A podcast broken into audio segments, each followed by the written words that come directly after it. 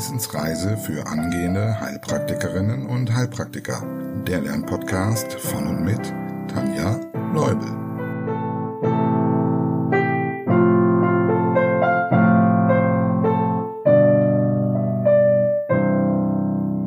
Hallo und herzlich willkommen zu Folge Nummer 69.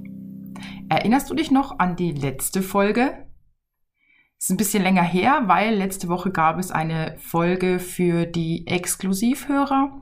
Und ja, davor gab es eben ein bisschen Pause, aber vielleicht funktioniert dein Kopf ganz gut und du erinnerst dich, dass wir beim Thema Asthma bronchiale waren. Wir sind also eigentlich in der Pathologie beim Thema Atmung. Heute weichen wir etwas von dieser Route ab und zwar aus folgendem Grund. Ende April, Anfang Mai sind so die meisten mündlichen Prüfungen und das bedeutet, von allen Ecken und Enden rufen meine Coaches, bitte, bitte hast du noch einen Termin für mich.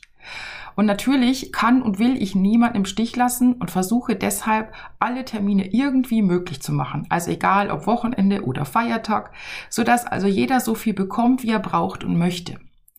Das hat aber natürlich zur Folge, dass ich einfach keine Kapazitäten mehr für irgendwas habe und auch nicht den Podcast ordentlich recherchieren kann und auch nicht schreiben kann. Dementsprechend auch nicht aufnehmen kann. Dennoch möchte ich natürlich auch dich als treuen Hörer und treue Hörerin nicht vernachlässigen und habe überlegt, wie kann eine Lösung aussehen. Deshalb gibt es heute und nächstes Mal eine Spezialfolge und zwar einen Ausschnitt aus der Wissensreise Etappe Psyche zum Thema Schizophrenie. In der heutigen Folge, also Folge 69, geht es um die verschiedenen Formen, Symptome und Komplikationen der Schizophrenie und in Folge 70 wenden wir uns dann der Diagnose und der Therapie zu. Falls du das Webinar verpasst hast und es in Gänze sehen möchtest, kannst du gerne mal auf meiner Homepage schauen. Die Aufzeichnung kann immer noch gebucht werden. Natürlich sind diese Folgen jetzt eine Wiederholung für alle, die im Webinar dabei waren oder auch die Aufzeichnung schon bearbeitet haben. Also eine Teilwiederholung. Ich hoffe, ihr habt Verständnis für diese Zwickmühlenlösung, denn irgendwie kann ich so einfach allen gerecht werden. Hoffe ich zumindest. Bevor ihr gleich den Mitschnitt hört, erstmal ein Riesendank an die neuen Unterstützerinnen. Ulrike, Ina, Andrea, Britta, das Yoga-Studio Bayreuth, noch eine Andrea, Marina, Monika, Katrin, Petra und Silvia. Ich freue mich wahnsinnig, dass ihr dabei seid und hoffe, die ein oder andere von euch bald in einem Monatsmeeting kennenzulernen. Herzlichen Dank für eure Unterstützung. Falls auch du den Podcast unterstützen möchtest, schau gerne auf steadyhq.com slash Wissensreise. Falls du mehr zum Thema Psyche wissen möchtest, kannst du als Unterstützer zum Beispiel eine Folge zum Thema psychopathologischer Befund hören, aber auch eine Folge zum Thema Alkohol und andere Abhängigkeiten. Und auch das Webinar ist für Unterstützerinnen vergünstigt. So, jetzt aber Mats ab oder wie auch immer. Okay, dann würde ich jetzt weitergehen, nämlich zur ersten Erkrankung, die wir uns vorgenommen haben, die Schizophrenie. Und Schizophrenie, ich habe mal drunter geschrieben, eine Krankheit in vielen, vielen Bildern, weil naja, eigentlich ist es nur eine Überschrift. Ja, und es kommt immer darauf an, es gibt viele, viele, viele verschiedene Symptome und dementsprechend gibt es auch einige Schizophrenie, ähm, ja, die wir uns gleich anschauen. Verlaufsformen zum Beispiel. So, ihr habt bestimmt schon die Paranoide, die kennt jeder. Welche für uns noch wichtig wären, wäre die katatone und die hebephrene Schizophrenie. Aber das sind nur Überschriften. Also das bedeutet nur, dass bei der einen Art von Schizophrenie bestimmte Symptome überwiegen und bestimmte Symptome vielleicht nicht so wichtig sind wie bei der anderen. Aber letztlich kann man bei allen Arten von Schizophrenie auch wieder jedes Symptom haben. Deshalb fällt es uns am, Anfang so schwer, das überhaupt mal zu lernen, weil man denkt, Schizophrenie, was ist das? Ja, es ist so, viele haben im Kopf hm, multiple Persönlichkeitsstörung, ja, aber das ist es nicht. Ne? Das wäre die dissoziative Störung, das ist nicht die Schizophrenie. Schizophrenie hat bestimmte Symptome. Und diesen Formen, die wir hier sehen, ist gemein, dass sie früher als Psychosen bezeichnet wurden. Also es gibt keine Krankheitseinsicht und die gesamte Persönlichkeit, könnte man sagen, ist verrückt. Ja, also der, die, da ist eine Verrückung, wirklich verrückt, verrutscht, verrückt in dem Sinn. Aber es ist erstmal keine Minderung der Intelligenz. Das ist auch noch ganz wichtig. Das kann bei schweren äh, Schizophrenie-Formen, die länger andauern, kann das mal irgendwann so sein. Ja, und natürlich je nach Ursache, wenn es sowieso eine organische Störung ist, kann das auch sein. Aber in der Definition an sich ist die Intelligenzminderung erstmal nicht mit drin. Ja, also die Leute haben ganz normalen Verstand. Also jeder ähm, kann an der Schizophrenie erkranken und es ist sogar sehr häufig, denn ein Prozent erleidet im Laufe seines Lebens einmal eine Schizophrenie. Und das ist schon eine heftige Zahl. Ne, wenn ihr euch überlegt, einer von 100, wir sind jetzt heute hier ich, 30, also ähm, dreimal mehr, dann wäre äh, dreieinhalb Mal mehr, dann wäre einer dabei, der schon mal eine Schizophrenie hatte oder eine Schizophrenie kriegen wird. Also es ist nicht so wenig. Wo kommt das Ganze her und was ist es überhaupt? Also, eine Definition könnte sein, es handelt sich um eine schwere psychische Erkrankung, die vielfältige Symptome zeigen kann und eben in einem Prozent, bei einem Prozent der Leute im Laufe des Lebens einmal auftritt. Und wo kommt es her? Naja, man weiß es nicht genau. Die Ursache ist ungeklärt. Man sagt auch, die Einflüsse sind multifaktoriell, also viele verschiedene Einflüsse können dazu führen. Und das heißt dann Vulnerabilitätsstressmodell. Vulnerabilität, das werden wir auch bei Depression nochmal haben, das bedeutet, ich habe schon irgendwie so eine Neigung dazu. Sei es genetisch bedingt, sei es von meiner Konstitution her bedingt. Also ich bin schon irgendwie vulnerabel. Ja, also es, es fehlt nicht mehr viel, dass es ausbricht. So könnte man, könnte man es auch sagen. Oder ich bin einfach schon mal so prädestiniert dafür, dass ich vielleicht in die Richtung gehen könnte. Aus irgendwelchen Gründen. Und dann Stressmodell heißt, dass dann vielleicht irgendein Auslöser kommt, also Stress in dem Sinne, es kommt ein Auslöser und dann kommt die Schizophrenie. Das wäre Vulnerabilitätsstressmodell. Das ist eine Ding. Also mm, es gibt eine genetische Komponente auf jeden Fall. Zum Beispiel bei eineigen Zwillingen weiß man, wenn einer davon an Schizophrenie erkrankt, in 50 Prozent der Fälle wird der andere auch daran erkranken. Ne? Also das zeigt, dass es eine genetische Komponente gibt. Ähm, man überlegt auch, ob es irgendwelche Neurotransmitterstörungen sein können. Also zum Beispiel äh, ein Überwiegen von Dopamin oder auch ein Fehlen von bestimmten Neurotransmittern, also verschiedene Dinge. Minderdurchblutung im Gehirn. Auch schwierige Bedingungen in der Herkunftsfamilie werden diskutiert. Also sehr, sehr viele verschiedene Ursachen. Schauen wir uns die Symptome an. Hier gibt es zwei verschiedene ähm, Kategorien, in denen wir einsortieren, Positiv- und Negativsymptomatik oder auch Plus- und Minus-Symptomatik. Meint beides dasselbe. Heißt eigentlich nur, wir gehen von einem Normalzustand aus. Wer auch immer normal definiert. Ja? Also Normalzustand, Positivsymptomatik oder Plussymptomatik bedeutet, jetzt kommt was dazu. Und Negativsymptomatik, da geht was weg von dem Normalzustand. Zu den Plussymptomen, ihr könnt mal in eurem Kopf kramen, ob euch die Positivsymptome einfallen, so ein bisschen, ne, damit ihr dabei bleibt, nicht wegpennt.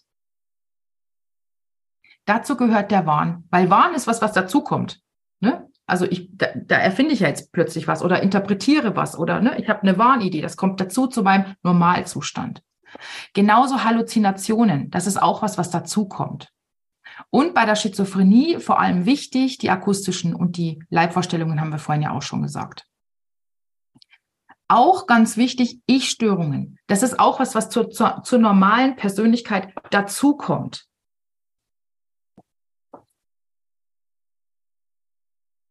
Also, dass ich zum Beispiel jetzt denke, jemand hat mir die Gedanken eingepflanzt. Ja, das kommt dazu. Das war vorher nicht. Und formale Denkstörungen. Also oft bei Schizophrenie ja dieses, diese Zerfahrenheit. Ja, dass, dass man also einfach nicht folgen kann, was derjenige erzählt. Bizarres Verhalten, also alles Mögliche. Dazu gehören zum Beispiel auch so Stereotypien. Also wenn die immer den Arm so kreisen würden oder keine Ahnung, immer die Zunge rausstrecken und wieder rein.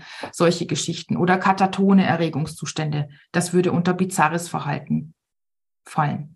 Negativsymptomatik, vielleicht habt ihr da auch schon gelesen, da gibt es verschiedene, die sechs A's oder die sieben A's, je nachdem.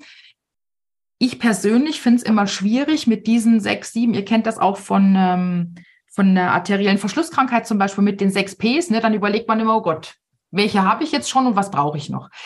Deshalb finde ich für mich das immer ein bisschen schwierig, weil ich mich dann festhänge und deshalb habe ich euch das nicht aufgeschrieben, findet ihr aber überall. Es gibt also sechs A's oder sieben A's, wenn ihr das möchtet. Ich finde es immer leichter für mich, wenn ich es mir vorstelle. Was hat derjenige? Wie, wie sehe ich den? Ja, wie würde der Patient auf mich wirken? Und da würde man vielleicht eine Affektverflachung feststellen, haben wir vorhin schon drüber gesprochen, also wenig Gefühl. Ähm, Spracharmut, spricht nicht viel. Ja, ich muss alle Worte aus der Nase ziehen und dann kommt auch nur ein Ja oder ein Nein, wenn überhaupt. Sozialer Rückzug, also die gehen auch nicht mehr viel mit anderen Leuten um. Antriebslosigkeit, haben also keinen Antrieb, mal irgendwas anzufangen, was zu machen und Aufmerksamkeitsstörungen. Das ist so das, wie ich mir so einen Patienten mit einer Negativsymptomatik vorstelle. Die müssen natürlich immer nicht, immer, nicht immer alles haben, ne? Klar. Je nachdem, welche Form wir haben, und da schauen wir jetzt gleich mal drauf. Ein Ding, was jetzt die HP Psychs auf jeden Fall natürlich wissen oder wissen sollten, sind die Einteilungen nach äh, Kurt Schneider und auch vielleicht noch nach Bleuler. Äh, bei den HPs ist es nicht mehr so häufig gefragt. Ich habe es noch einmal aufgeführt, damit man zumindest eine kennt, wenn man in der mündlichen noch danach gefragt wird. Ja, sucht euch eine aus. Ich finde die nach Kurt Schneider irgendwie einfacher. Weiß ich auch nicht warum. Bleuler hat das mit den, ich glaube, das sind auch wieder vier A's. Ne? Ihr seht schon, das wiederholt sich. Und hier haben wir die Symptome ersten und zweiten Ranges. Ich finde die Einteilung auch ganz gut, weil sie ähnlich ist wie die ICD-Einteilung. Ähm, ne? Nach Leitsymptom und äh, Neben, Hauptsymptom und Nebensymptom. Ist ähnlich, wenn wir uns das gleich mal anschauen. Also Symptome ersten Ranges bei Kurt Schneider. Ihr hattet jetzt ein bisschen Zeit zu überlegen, wer, welche Symptome kommen da rein. Das wären zum Beispiel unsere Wahrnehmungen. Das wäre ein Symptom ersten Ranges nach Kurt Schneider. Ähm, akustische Halluzinationen und hier vor allem so kommentierende und dialogisierende Stimmen. Also wenn so ne, Männchen im Kopf sitzen, die sagen, okay, jetzt geht sie schon wieder zur Spüle. Guck mal, was macht sie denn da? Ah, die hat aber schmutzige Hände. Oh mein Gott, und jetzt atmet sie auch noch. Also so, ne, kommentierend oder dialogisierend, dass die beiden sich unterhalten. Ja, Ich-Störungen, klar, haben wir drüber gesprochen. Und das wären auch schon die ersten Erstrangsymptome nach Kurt Schneider gewesen. Zweiten Ranges gehören dann alle anderen Halluzinationen dazu, außer eben die akustischen. Warneinfälle, also ne, ich bin der Papst. Affektstörungen, das heißt also Verflachung, dass die Gefühle weniger werden. Das wären so die Symptome nach Kurt Schneider. Ich sehe euch ganz fleißig schreiben. Ihr wisst, dass ihr die Folien im Anschluss kriegt, ne? Nur nochmal als Wiederholung. Und wenn ihr natürlich was habt zum Mitschreiben, bitte sagt Bescheid, wenn ich zu schnell bin. Also Bleuler lassen wir weg und gehen direkt mal zu den Verlaufsformen. Paranoide Schizophrenie. Ich gebe euch fünf Sekunden und ihr überlegt, welche Symptome würdet ihr jetzt da in erster Linie bei der paranoiden Schizophrenie sehen?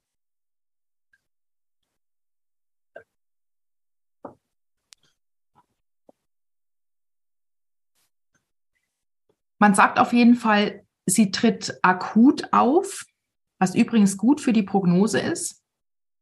Und relativ spät, also für eine Schizophrenie relativ spät, so eher im vierten Lebensjahrzehnt.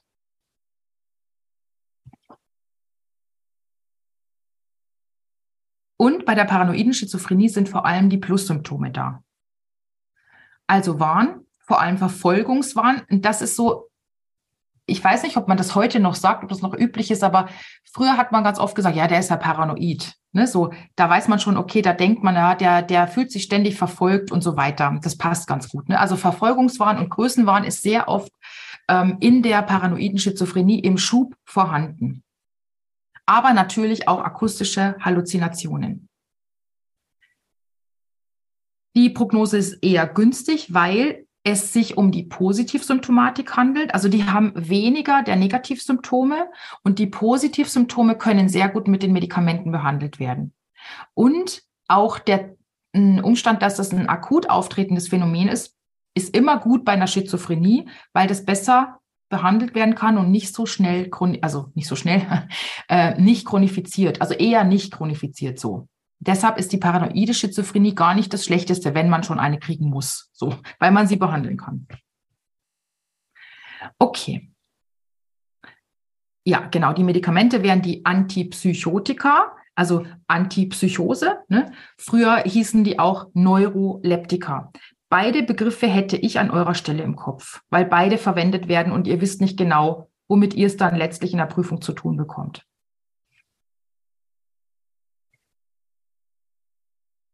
Dann die katatone Schizophrenie.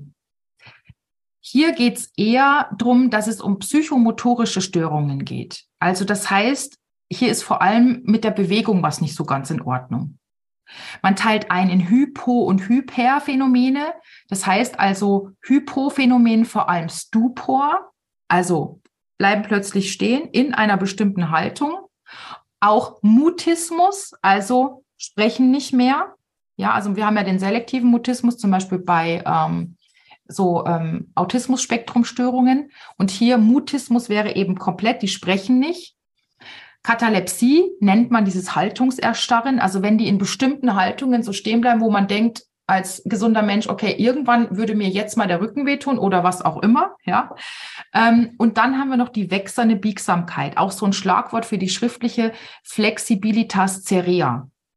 Das bedeutet, wenn ich als Therapeut jetzt versuche, diese, diese hm, Figur, in der er gerade steht, ähm, ja, abzuändern, dann wäre das wie so warmes Wachs, was ich ändern kann. Also, ne, ich könnte das so nicht so direkt runter, aber so langsam könnte ich das verändern. Wie warmes Wachs, das man formen kann. Das ist diese Flexibilitas cerea.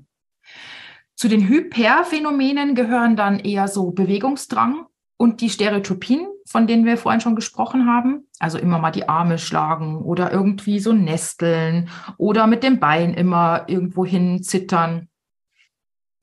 Und Automatismen, also zum Beispiel Nachahmung. Ne, da haben wir die, ähm, Gott, wie heißen die denn? Elo, Elopraxie und Elo, Echo, Echopraxie und Echolali, genau diese Geschichten. Also nachsprechen und nachmachen, solches. Das würde zu den Hyperphänomenen gehören. Das heißt also, es gibt eine katatone Schizophrenie als Hypo- und Hyperzustand, ne, je nachdem.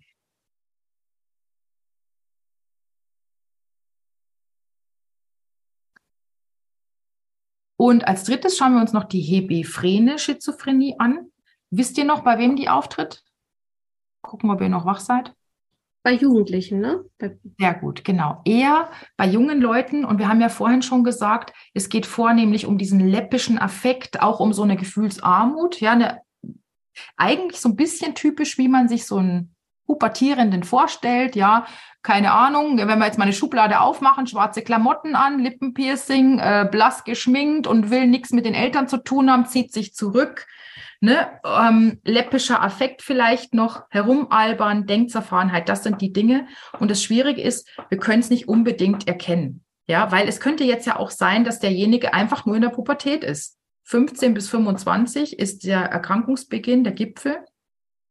Und deshalb ist hier auch die Prognose sehr schlecht. Ja, weil je später es erkannt wird, desto eher chronifiziert das Ganze und kann dann auch in eine andere Schizophrenie übergehen also zum Beispiel in eine Paranoide, aber dann ist es eben wirklich, oder in Residuum, da kommen wir gleich zu, dann ist es eben wirklich blöd, weil es nicht mehr gut behandelbar ist.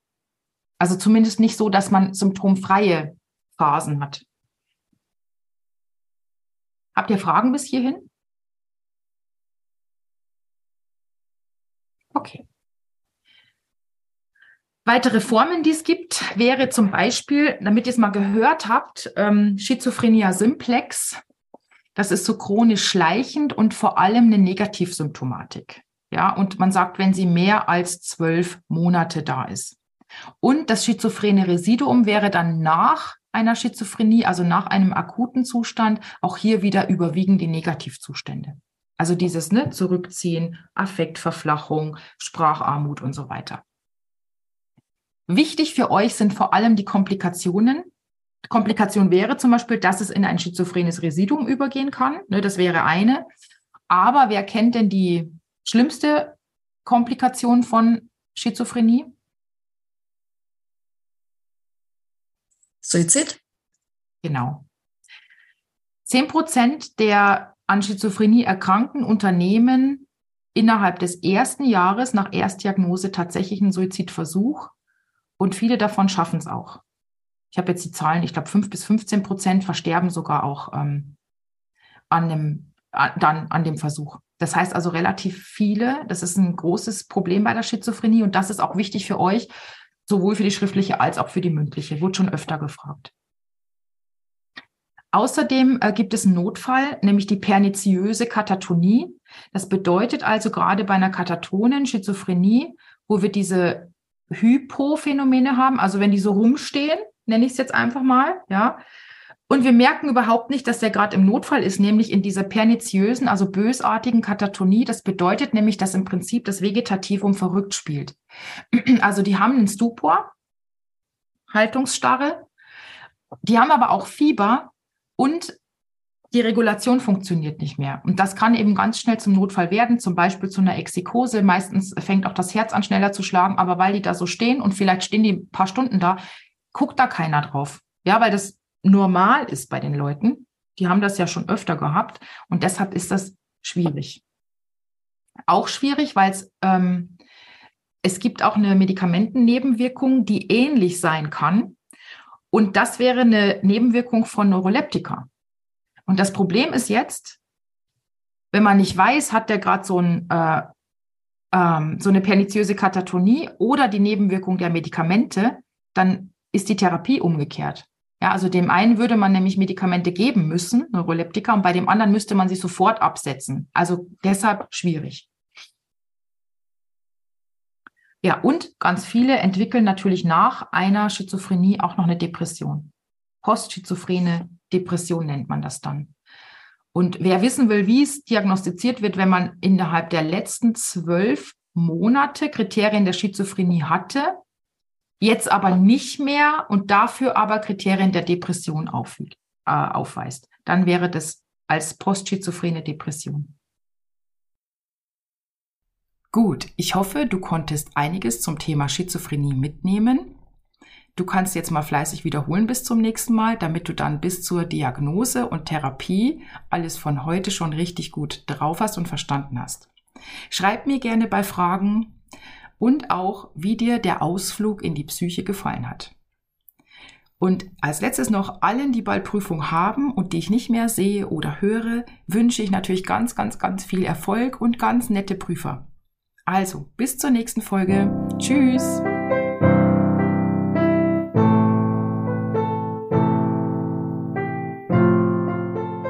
Das war eine Etappe auf der Wissensreise für angehende Heilpraktikerinnen und Heilpraktiker der Lernpodcast von und mit Tanja Leubel.